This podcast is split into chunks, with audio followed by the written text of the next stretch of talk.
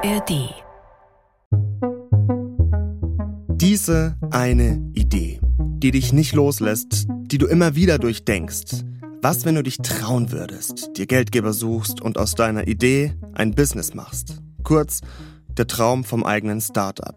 Nach einem Jahr Flaute in Sachen Start-up-Gründungen in Deutschland geht dieses Jahr die Statistik wieder ein bisschen bergauf. Und wenn ihr auch schon mal mit dem Gedanken gespielt habt, dann ist diese Folge dreimal besser die richtige für euch. Denn wir klären, wie ihr am besten ein eigenes Start-up gründet.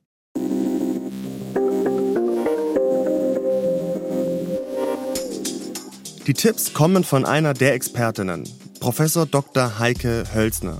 Hochschulprofessorin für Entrepreneurship und Buchautorin und selbst mehrfache Gründerin. Und die erklärt euch in Ansatz 1, wie ihr überhaupt auf die Idee kommt für ein Startup und wieso das eben oft nicht die super kreativen Brainstorm-Methoden sind, sondern warum die Ideen vielleicht eher auf der Straße liegen. Im zweiten Ansatz sprechen wir über Kohle, die Finanzierung und welche Finanzierungsoption passt zu welcher Idee. Und drittens geht es um etwas extrem Wichtiges, wenn wir übers Gründen reden. Das Scheitern. Und dass man bereit sein muss, auch mal über den eigenen Schatten zu springen und auch mal bereit sein muss, sich auch ein bisschen zu schämen für das, was man tut. Das klingt jetzt vielleicht ein bisschen ah. komisch, aber ich äh, mache da einen Punkt draus. Sagt Heike Hölzner. Was sie genau meint, das hört ihr später. Die Folge heute zum Thema Startup gründen ist die dritte Folge unserer Sommerreihe rund ums Thema moderne Arbeitswelt. Wir haben uns zum Beispiel auch angeschaut, wann der richtige Zeitpunkt fürs Kündigen ist. Die beiden ersten Folgen findet ihr in der ARD Audiothek. Hört ihr euch am besten auch an. Und mein Name ist Kevin Ebert. Ihr hört dreimal besser, der Podcast, in dem wir jede Woche drei Ideen zu einem Thema vorstellen. Schön, dass ihr dabei seid. Wir beginnen die Folge da, wo auch jedes Startup beginnt, bei der Idee. Professor Heike Hölzner leitet den Lehrstuhl Entrepreneurship und Mittelstandsmanagement an der Hochschule für Technik und Wirtschaft Berlin. Sie hat das Netzwerk Encourage Ventures gegründet, eine Plattform, die Frauen in der Gründerszene fördert. Und sie hat mir erzählt, wie man auf die Idee für ein Startup kommt. Ein großer Mythos rund um das Thema Gründen und Startups ist die Bedeutung der Geschäftsidee. Also wir neigen dazu, die Idee überzubewerten. Egal welches super erfolgreiche ehemalige Startup wir uns anschauen, das kann Uber sein, PayPal, Instagram, Twitter, das sind alles Beispiele für Unternehmen, die erfolgreich geworden sind mit einer stark veränderten Version, zum Teil sogar mit einem ganz anderen Produkt als mhm. sie ursprünglich gedacht haben. Wir nennen das dann in der Startup-Szene den sogenannten Pivot, also einen strategischen Richtungswechsel. Aber relevant ist eigentlich nur, dass das, was am Ende dabei rauskommt, in den seltensten Fällen die ursprüngliche Idee noch so 100 Prozent widerspiegelt. Das heißt, das Erfolgsgeheimnis liegt eigentlich in dem Weg. Mhm. Wichtig ist, einen sogenannten Product Market Fit hinzubekommen. Das ist also die optimale Kombination, wenn man so möchte, aus Angebot und Nachfrage. Also ich muss mhm. etwas schaffen, das auf der einen Seite die Kunden wollen und dass ich auf der anderen Seite aber auch zu einem Preis herstellen kann und auch vertreiben kann. Ne? Also auch die Marketingkosten sind gerade bei Startups hochrelevant, der es mir erlaubt, profitabel zu werden. Und diesen Product Market Fit, den muss ich möglichst schnell finden, weil ich ja als Startup in der Regel kein Geld habe. Ja. Und wahrscheinlich dann auch in bestimmten Situationen vielleicht den Mut, meine Ursprungsidee, von der ich ja ach so überzeugt bin, mal zu verändern, dass es besser in meinen Product Market Fit reinpasst? Also erstmal ist eine Idee ja nichts anderes als eine Hypothese. Ne? Also ich glaube, dass hm. irgendetwas von irgendjemandem gebraucht oder nachgefragt wird. Also interessanterweise ist das Gründen gar nicht so unähnlich wie ein wissenschaftlicher Prozess. Das hat viel mit Experimentieren zu tun, das hat viel mit Versuchen, Irrtum zu tun und da im Laufe der Zeit offen zu bleiben für die mhm. konkrete. Umsetzung ist auf jeden Fall ein Erfolgsgeheimnis. Ja. Nichtsdestotrotz kann man sagen, wenn der Weg das Ziel ist, irgendwo muss der Weg mal seinen Anfang finden. Also die Frage ist schon, woher finde ich so diese erste Ausgangsidee, ne, den ersten Funken, der dann die Reise sozusagen für mich beginnen lässt. Und da unterscheiden wir in der Theorie zwischen zwei großen Schulen oder Ansätzen. Und zwar ist das einmal die sogenannte Discovery Theory und die Creation Theory. Mhm. Das heißt, es gibt Forscher, Forscherinnen, die gehen davon aus, dass Ideen sozusagen auf der Straße liegen, ne? also dieser Entdeckungsansatz. Und es muss nur jemanden geben, der klug genug ist, die Idee zu finden. Das wäre zum Beispiel der Fall, wenn ich etwas kopiere. Ein Geschäftsmodell, was in einem anderen Land schon sehr erfolgreich ist und ich sehe, hey, das gibt es in meinem Heimatland noch nicht. Das können alle sehen, das ist für alle sozusagen von außen ersichtlich, aber ich bin dann die Person, die entdeckt hat, dass man das jetzt auf den deutschen Markt bringen kann. Und auf der anderen Seite steht der Kreations- oder auch Gestaltungsansatz. Da vertreten die Forscherinnen die Meinung, dass Ideen dann eben doch gestaltet werden, also in einem kreativen okay. Prozess von Personen geschaffen werden. Das ist die Forschung. Ne? Jetzt stellt sich die Frage, wie sieht das eigentlich in der Praxis aus? Genau, das wollte ich gerade fragen. Kommen dann so Design Thinking Methoden ins Spiel, Wegsperren, Workshops, ähm, was weiß ich, Microdosing, was, was man da alles machen könnte, rein theoretisch. Wie entsteht dann die Idee? Etablierte Unternehmen setzen gerne Kreativitätstechniken ein. Das spielt allerdings bei der Entstehung von Ideen von Startups quasi keine Rolle. Ah ja, okay. Also es gibt eine super spannende Studie äh, von ForscherInnen der Universität Oldenburg. Die ist 2019 veröffentlicht worden. Die trägt den tollen Titel Heureka, äh, diese Studie. Was die ForscherInnen gemacht haben, ist, die haben sich erfolgreiche und weniger erfolgreiche Startups angesehen und haben untersucht, versucht herauszuarbeiten, wie sind dort die Ideen entstanden. Und da kann man sagen, dass der Großteil der erfolgreichen Startups aus einem Problem heraus entstanden ist. Mhm. Nicht selten ein Problem, was der Gründer oder die Gründerin selbst gehabt hat. Beispiel dafür wäre das Unicorn ZocDoc. Das ist eine App, mit der man Termine bei Ärzten machen kann. Das US-amerikanische Startup.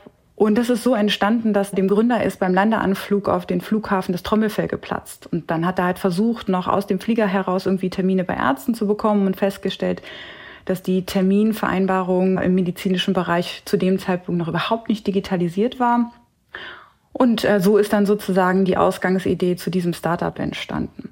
Und das Interessante ist, dass die weniger erfolgreichen Startups, die in der Studie auch untersucht wurden, die haben häufiger mit Prognosetechniken und Kreativitätstools gearbeitet. Also die haben versucht, könnte man sagen, die Idee herbei zu analysieren. Mhm. Und das ist offensichtlich kein Erfolgsmodell. Das funktioniert nicht so gut. Was wirklich interessant ist oder was wirklich wichtig ist, glaube ich, was man lernen kann daraus als Person, die sich für das Thema Gründen interessiert, ist, dass man äh, sich nicht am Schreibtisch einschließen sollte und versuchen sollte, Studien zu wälzen und ja. auch ein Kreativitätsworkshop, der kann viel Spaß machen. Mhm. Der kann mich auch aufschließen für das Thema Gründung, aber es ist recht unwahrscheinlich, dass ich auf diesem Workshop wirklich die überragende Idee finde. Viel wichtiger ist, dass äh, die Forscherinnen und Forscher herausgefunden haben, dass die Gründer in diesen Beispielen oft vorher schon den Wunsch hatten, ein Startup zu gründen. Und das bedeutet, sie sind mit offenen Augen so durch die Welt gegangen, waren überhaupt aufgeschlossen dafür, auf diese Probleme aufmerksam zu werden. Und die Probleme sind in Handlungskontexten entstanden. Also nicht passiv irgendwo sitzen, sondern einfach mal was machen. Das ist sowieso der allerbeste Ratschlag rund um das Thema Gründen. Einfach mal machen.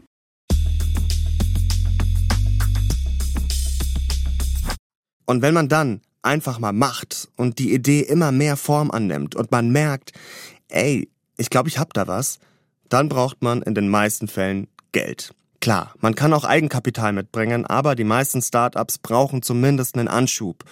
Und für den gibt's viele Möglichkeiten. Und in Ansatz 2 klären wir die große Frage, welches Finanzierungsmodell passt zu meiner Startup-Idee? Also die richtige Finanzierungsquelle ist abhängig einerseits von der Geschäftsidee selber. Nicht jede Quelle eignet sich für jede Idee, ist aber auch abhängig von der Strategie beziehungsweise von den Zielen, die die Gründerin mit ihrem Unternehmen haben. Grundsätzlich kann man sagen, es gibt so die zwei großen Richtungen. Es gibt die Möglichkeit, Innenfinanzierung zu betreiben. Also wenn man schon Umsätze oder Gewinne erwirtschaftet, kann man die natürlich reinvestieren. Das heißt dann im Startup-Kontext bootstrappen. Aber weil die wenigsten Startups Umsätze, geschweige denn Gewinne machen, fällt diese Option meistens weg. Genau, wir starten jetzt mal von Null hier. Genau, wir starten hier von Null. Das bedeutet, wir brauchen Außenfinanzierung so. Und da habe ich dann auch unterschiedliche Möglichkeiten. Eine tolle Variante, gerade in Deutschland, sind öffentliche Förderinstrumente für Außenfinanzierung. Zu nennen ist da zum Beispiel das Exist Gründungsstipendium. Das wird vergeben für Ausgründungen aus Hochschulen. Das ist so eine Art Lebensunterhalt, der die ersten Monate überbrücken soll, während ich mich mit der Idee oder dem Konzept beschäftige. Und es gibt auch ein bisschen Sachmittel, um Prototypen zu bauen. Das aber jetzt spezifisch natürlich für Ausgründungen aus der Hochschule. Es gibt auch in anderen Bereichen Fördermittel und da ist Deutschland im internationalen Vergleich wirklich führend. Also wir haben da sehr, sehr ausdifferenziert in den letzten 20 Jahren Instrumente entwickelt so dass öffentliche Fördermittel auch zu den am meisten genutzten Finanzierungsquellen für Startups in Deutschland gehören. Kann man nachlesen im Deutsche Startups Monitor, der Aha. jährlich vom Bundesverband Deutsche Startups rausgegeben wird. Äh, das wusste ich gar nicht, dass Deutschland da so stark ist in der Subventionierung von jungen Gründern und Gründerinnen. Das ist ja schon spannend. Ja, ja, das müssen wir auch ein bisschen sein. Da haben wir quasi eine Not zur Tugend gemacht, ähm, weil zumindest zu Beginn, als sich das Wirtschaftsministerium diesen Finanzierungsinstrumenten gewidmet hat, die Venture Capital Landschaft, also Risikokapital in Deutschland nicht so etabliert war. Ne? Das mhm. ist in den USA viel leichter, Risikokapital zu bekommen als in Deutschland. Da eine Alternative Bevor wir jetzt auf Eigenkapital gehen, wäre dann natürlich auch noch Kredite. Ne? Auch mhm. das ist Außenfinanzierung, allerdings dann in Form von Fremdkapital. Aber weil Startups eben keine Sicherheiten anbieten können zu Beginn, fällt das meistens auch weg. Wir packen euch eine Übersicht mit den staatlichen Fördermöglichkeiten in die Show Notes. Vielleicht da erst mal stöbern. Das empfiehlt auch Heike Hölzner. Wenn ich gründen würde, dann würde ich mir jemanden als Geldgeber wünschen, dem ich vertraue und jemanden, der oder die mir helfen kann, wie so eine Art Mentor oder auf gut Englisch einen Business Angel. Sie stellen neben Kapital in der Frühphase auch ihr Wissen, Erfahrungen, Kontakte zur Verfügung. Deswegen spricht man auch von den zwei Flügeln des Angel, also der Kapitalflügel mhm. und ah. der Know-how-Flügel. Okay. Deswegen ist es wichtig, wenn man Business Angel Finanzierung in Anspruch nehmen möchte, nicht nur darauf zu achten, wer gibt mir Geld, sondern was können diese Personen ansonsten noch mitbringen? Also schließen sie mir Netzwerke auf, sind die in der Branche, in der mein Geschäftsmodell angesiedelt ist, bekannt, Experten, können sie mir fachlich weiterhelfen. Und das tun diese Angel in der Regel auch proaktiv und gerne, weil sie natürlich ein hohes Interesse daran haben, dass das Startup selbst auch erfolgreich wird. Mhm. Und tatsächlich sind 66 Prozent aller Startup-Investments in Deutschland werden durch Business Angel getätigt. Krass. Bei all den Möglichkeiten sind Business Angels das Finanzierungsmodell Nummer eins. Die kommen mit unterschiedlichsten Motiven. Also es gibt Business Angel, die sind vorrangig Rendite motiviert. Die machen dann auch sehr viele Investments. Für die ist tatsächlich das in erster Linie eine Anlageform. Mhm. Es gibt aber auch genauso viele Angels, also Investorinnen und Investoren, die eher altruistisch motiviert sind, die in einer bestimmten Branche gerne Startups fördern möchten, die zum Beispiel, also ich kenne viele Ärztinnen, Ärzte, die in Medizintech-Startups investieren so, und jetzt ist die Frage, wie lange bleiben die dabei? Das hat so ein bisschen was damit zu tun, wie aktiv sie sich einbringen können und wollen in den ersten Phasen, aber auch, wie die weiteren Finanzierungsrunden stattfinden. Denn Business Angels sind, was Eigenkapital angeht, ja eigentlich nur die Erstinvestoren. Sie sind meistens mhm. die Türöffner dann für institutionelles Kapital, deswegen sind sie so wichtig. Aber in den späteren Runden, in denen wirklich höhere Volumina benötigt werden, mehrere Millionen, hunderte Millionen, da ist das nicht mehr die richtige Investorenklasse. Ein weiteres Finanzierungsmodell geht in eine ganz andere Richtung, weg von den einzelnen großen Geldgebern hin zu vielen kleinen. Crowdfunding. Erfolgsstories gibt es da viele. Vielleicht kennt ihr die Oculus VR-Brille. Das war eine der ersten Virtual Reality Brillen fürs Gaming. Und das Ganze fußt auf einer Crowdfunding-Kampagne aus 2012, bei der über 9500 Menschen über 2,4 Millionen Dollar beigesteuert haben. Und Heike Hölzner sagt, dass Crowdfunding im weiteren Sinne für Startups durchaus ein gutes Finanzierungsmodell sein kann. Beim Crowdfunding gibt es auch unterschiedliche Modelle. Ne? Es gibt sogenanntes, also im engeren Sinne Crowdfunding. Das bedeutet zum Beispiel, dass die Kleinanleger die Kapital zur Verfügung stellen, im Gegenzug dafür sowas wie ein Vorrecht bekommen, die Erstserie zu kaufen oder sie bekommen vielleicht manchmal ein schönes T-Shirt oder irgendwelche mhm. anderen nicht monetären Anreize. Es gibt aber auch Crowd-Investing, also da geht es dann tatsächlich darum, auch Eigenkapital abzugeben. Das wird über die Crowd-Investing-Plattform gepoolt. Das heißt, ich bin nicht als einzelner Investor beteiligt, sondern ich bin als eine Gruppe von Investoren beteiligt. Crowdinvesting funktioniert aber in der Regel, also Ausnahmen bestätigen die Regel, aber funktioniert in der Regel nur für Startups, die wirklich auch ein Konsumentenprodukt haben. Okay. Also für mhm. etwas, was ich mir als Kleinanlegerin, Kleinanleger auch vorstellen kann. Mhm. Software, Deep Tech, alles, was irgendwie so Geschäftskundenmodelle sind, äh, lassen sich über diese Form schlecht finanzieren. Warum ist denn das so? Ist das einfach so gewachsen oder glauben Sie, dass die Masse, die Crowd dann einfach schon so ein intrinsisches Bedürfnis hat, etwas zu fördern, was Sie theoretisch auch nutzen würden? Genau, ich sollte immer, egal ob ich ein professioneller Investor bin oder ein, ein, Privatanleger, also nicht professionell, sollte ich immer in etwas investieren, was ich auch verstehe. Das ist eine ja. gute Voraussetzung. Und natürlich verstehe ich als Konsument Konsumentenprodukte viel besser. Ich verstehe ja. etwas, was ich selbst gerne hätte. Da kann ich mir vorstellen, dass das auch erfolgreich wird. Insofern ist Crowdinvesting immer auch ein guter Markttest. Ne? Also wenn es mir gelingt, für ein Konsumentenprodukt über die Crowdfinanzierung einzusammeln, dann sehe ich in diesem Fall auch, dass es offensichtlich eine Nachfrage gibt. Ja. Also deswegen ist das eine absolut valide Finanzierungsform. Sie eignet sich eben, wie gesagt, ja. nur für einen Teil von Gründungen. Ich brauche eine Idee, ich brauche Geld, ich brauche Durchhaltevermögen, dazu kommen wir noch mal in Ansatz 3. Aber für ein erfolgreiches Startup brauche ich vor allem ein Netzwerk. Heike Hölzner sagt, es gibt dieses geflügelte Wort unter Startups, your network is your net worth. Und da ist tatsächlich was dran. Also mhm. Netzwerken ist unheimlich wichtig. Und das gilt für Menschen in der Szene untereinander, also Gründerinnen und Gründer. Die müssen sich vernetzen, voneinander lernen, Kontakte geben, zusammenarbeiten etc. pp. Aber ein Netzwerk ist auch wichtig, um an eine Finanzierung zu kommen. Ich kann natürlich versuchen, meine Unterlagen per E-Mail an Investorinnen zu schicken. Das ist aber oft nicht sehr erfolgreich, weil ähm, gerade bekannte InvestorInnen natürlich sehr, sehr viel Dealflow haben, also sehr häufig kontaktiert werden. Ja. Die können sich oft nur das anschauen, von dem sie schon wissen, dass es eine gewisse Qualität hat. Und das sind dann die, die über das Netzwerk reingekommen sind. Das bedeutet, ich brauche ein Intro, ich brauche eine Vorstellung den InvestorInnen gegenüber und auch dafür brauche ich ein gutes Netzwerk. Also sowohl okay. Erfahrungsaustausch als auch Zugang zur Finanzierung basieren auf Netzwerk und deswegen ist es so wichtig, das aufzubauen. Und äh, gibt es da irgendwelche Hilfestellungen? Weil, also jeder, der irgendwie schon mal auf einer Netzwerkveranstaltung war, ich auch im Journalismus spielt das auch manchmal eine Rolle. Ich bin da jetzt auch nicht der Allerbeste. Ne? Das ist anstrengend, das ist manchmal auch unangenehm, es dauert auch lange. Da wäre ja irgendwie so ein, ja, wie so ein Netzwerknest, in das man sich schon reinsetzen könnte, eigentlich ganz toll. Gibt's denn sowas? Ja, es gibt viele Netzwerke. Ne? Also für unterschiedliche Zwecke gibt es unterschiedliche Netzwerke. Es gibt unter Startups in bestimmten Sektoren gibt es so Branchennetzwerke, es gibt Investorinnen-Netzwerke. Also sich einem Netzwerk anzuschließen, ist auf jeden Fall von Vorteil, also das nicht von Grund auf neu aufbauen zu können. Ansonsten, was so das Verhalten auf den Veranstaltungen angeht, glaube ich, hilft, sich vor Augen zu führen, dass es allen ähnlich geht. Also mir ging es am Anfang auch immer so auf einer Veranstaltung. Ich bin auch tendenziell eher so der introvertierte Typ, der jetzt nicht so gerne Leute einfach so anquatscht. Aber wenn man ja. sich vor Augen führt, dass es allen anderen auch so geht, dann wird es gleich viel leichter.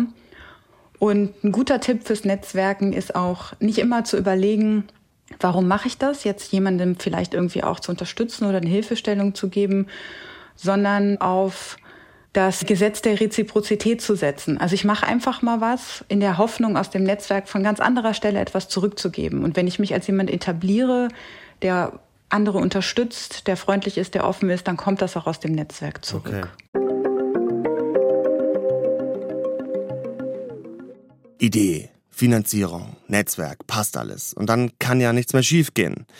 Naja, eigentlich schon. Und das ist auch nichts Besonderes, wie wir in Ansatz 3 besprechen. Das ist tatsächlich normal. So ungefähr Daumenregel von zehn Startups, in die investiert wird, wird nur eines erfolgreich. Und von dem einen, das erfolgreich wird, werden wiederum auch nur zehn Prozent tatsächlich überdurchschnittlich erfolgreich, also die dann ein Vielfaches des ursprünglichen Investments einspielen. Und dessen muss man sich als Investorin, als Investor bewusst sein. Also man sollte Risikokapital nur das Geld investieren, was man auch bereit ist oder in der Lage ist zu verlieren, weil es eben eine Hochrisikoklasse ist. Ja, genau. Mit einem mhm. großen Upside auf der anderen Seite. Also es kann richtig gut laufen, aber es kann eben auch schiefgehen. Deswegen investiert man auch nicht nur in ein einzelnes Startup, sondern man baut ein Portfolio auf. Also bestenfalls 10 plus Investments. Dann ist man wieder, ne, wenn man die Statistik zur Rate zieht, hat man eine hohe Wahrscheinlichkeit, dass genau. eins dabei ist, was für die anderen sozusagen das Ganze dann wettmacht. Heike Hölzner sagt auch, Gerade Leute, die immer wieder gründen, sind eher erfolgreich. Klar, weil die gelernt haben, was beim Gründen wichtig ist und wo man halt auch mal was gegen die Wand fährt. Und dann machen sie es beim nächsten Mal besser. Aus Fehlern lernt man. Das ist eine dumme Phrase, aber beim Gründen ist es ein Mantra. Genau wie durchhalten. Der Prozess des Gründens ist mit vielen Aufs und Abs verbunden. Und gerade in den Phasen, in denen man vielleicht mal einen Rückschlag einstecken muss, fragt man sich, wieso mache ich das eigentlich? Ja. Und wenn man jetzt nicht ausschließlich extrinsisch, also monetär incentiviert ist, sondern irgendwie auch nach einem Sinn im eigenen Tun sucht, dann muss das schon mit dem Produkt tatsächlich auch verbunden sein. Und ich würde sogar noch weitergehen. Es ist wichtig, sogar ja notwendig, dass Gründer und Gründerinnen Fehler machen und ihnen das auch gespiegelt wird, weil das das Produkt erst formt und schleift. Heike Hölzner sagt, einer der größten Fehler, die Menschen beim Gründen machen, ist darauf zu warten, bis sie das Gefühl haben, Jetzt ist mein Baby perfekt. Es gibt dieses wunderbare Zitat von Reid Hoffman, das ist der Gründer von LinkedIn gewesen. Und der hat mal gesagt, If you are not embarrassed by the first version of your product, you've launched too late.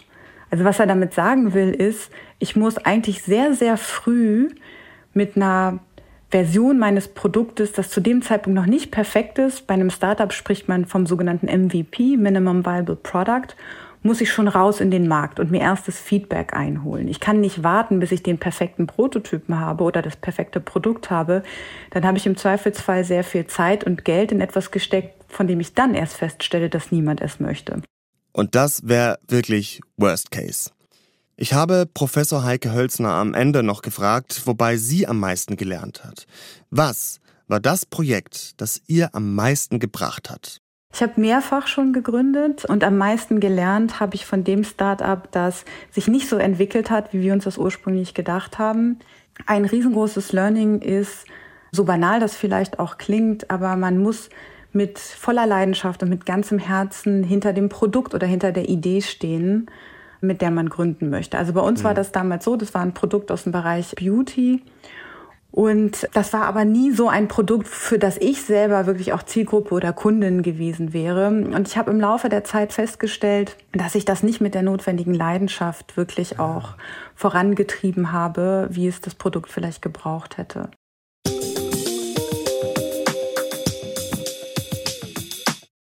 Warte nicht zu lange. Lass dich nicht von Rückschlägen unterkriegen, auch wenn die erste Idee nicht gleich einschlägt. Vernetze dich gut, vor allem für die Finanzierung. Und warte nicht auf die eine Idee, sondern sei offen dafür, dass deine Idee erst im Prozess so richtig Form annimmt. Das sind für mich die wichtigsten Punkte aus dieser Folge.